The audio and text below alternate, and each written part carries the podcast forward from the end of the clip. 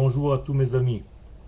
Aujourd'hui je voudrais vous parler de la guerre qu'Israël mène d'une manière générale.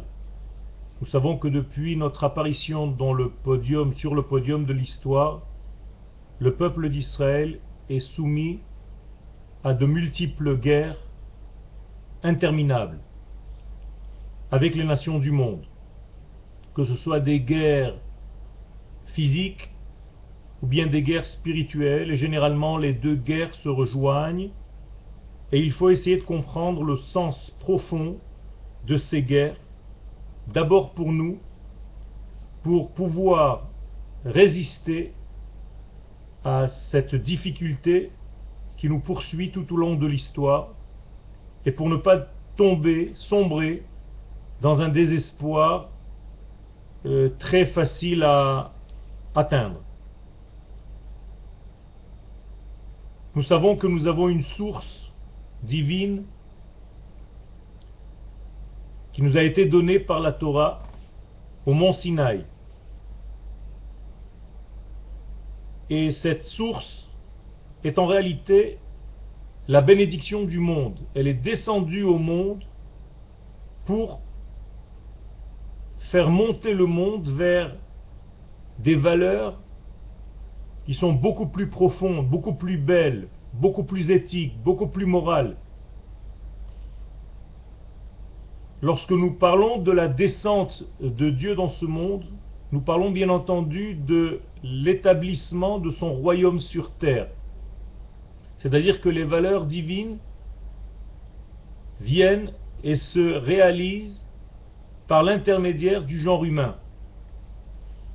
Ce n'est pas quelque chose qui est de l'ordre d'une science-fiction, ce n'est pas une lettre qui est descendue du ciel, il s'agit d'un peuple, le peuple d'Israël, qui lui est porteur du message divin dans ce monde. Ce message divin est un message d'unicité, un message de royaume céleste avec toutes les valeurs les plus belles dans tous les domaines de la vie. La santé, l'opulence, la joie de vivre, le bonheur, l'abondance dans tous les termes, dans tous les sens. Et il y a un peuple donc qui a été choisi d'être créé avec les conditions nécessaires pour dévoiler ce système divin sur terre. Ce peuple, c'est le peuple d'Israël. C'est l'éternité elle-même qui a choisi ce peuple pour dévoiler son nom, pour dévoiler ses valeurs sur terre pour l'humanité tout entière. Il s'agit donc du peuple d'Israël qui n'est pas un peuple individuellement parlant. C'est un peuple qui se tient au centre même de l'univers, au centre même de l'idée divine, et qui en réalité, pour l'histoire de l'humanité tout entière, le cœur qui vient donner ses valeurs divines. Donc c'est un peuple universel.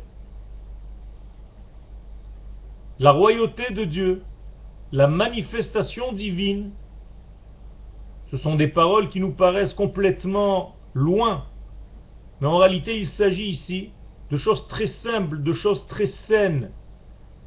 Comme je l'ai dit tout à l'heure, des valeurs divines qui doivent arriver sur terre et qui passent par l'intermédiaire du peuple d'Israël. Ce n'est pas une soumission de l'humanité aux valeurs de Dieu, comme un Dieu qui vient forcer l'homme à faire des choses qui sont extérieures à sa nature, Bien au contraire.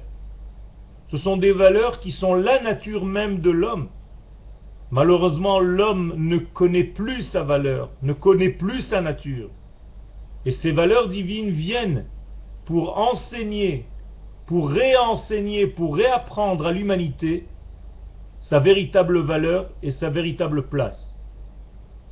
Et le canal par lequel ce message passe, c'est le peuple d'Israël.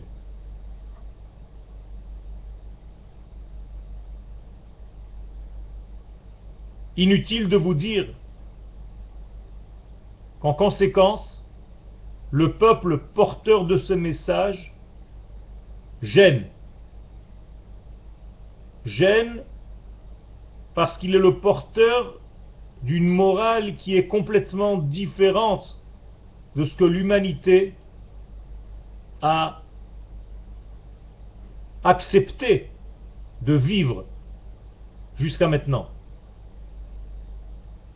Dans les prochains cours, avec l'aide de l'infini, nous allons expliquer en fait que toutes les guerres d'Israël sont inscrites à l'intérieur de ce message parce que des forces négatives et contradictoires à ce message essaient tout au long de l'histoire d'éteindre le peuple d'Israël,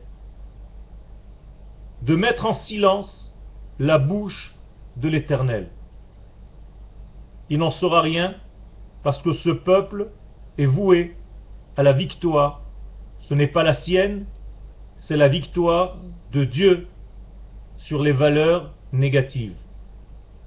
Bracha ve'atzlacha à tous nos soldats et à tout notre peuple qui est en réalité le dernier souvenir du bien sur terre et celui qui en sera le vecteur pour les années à venir.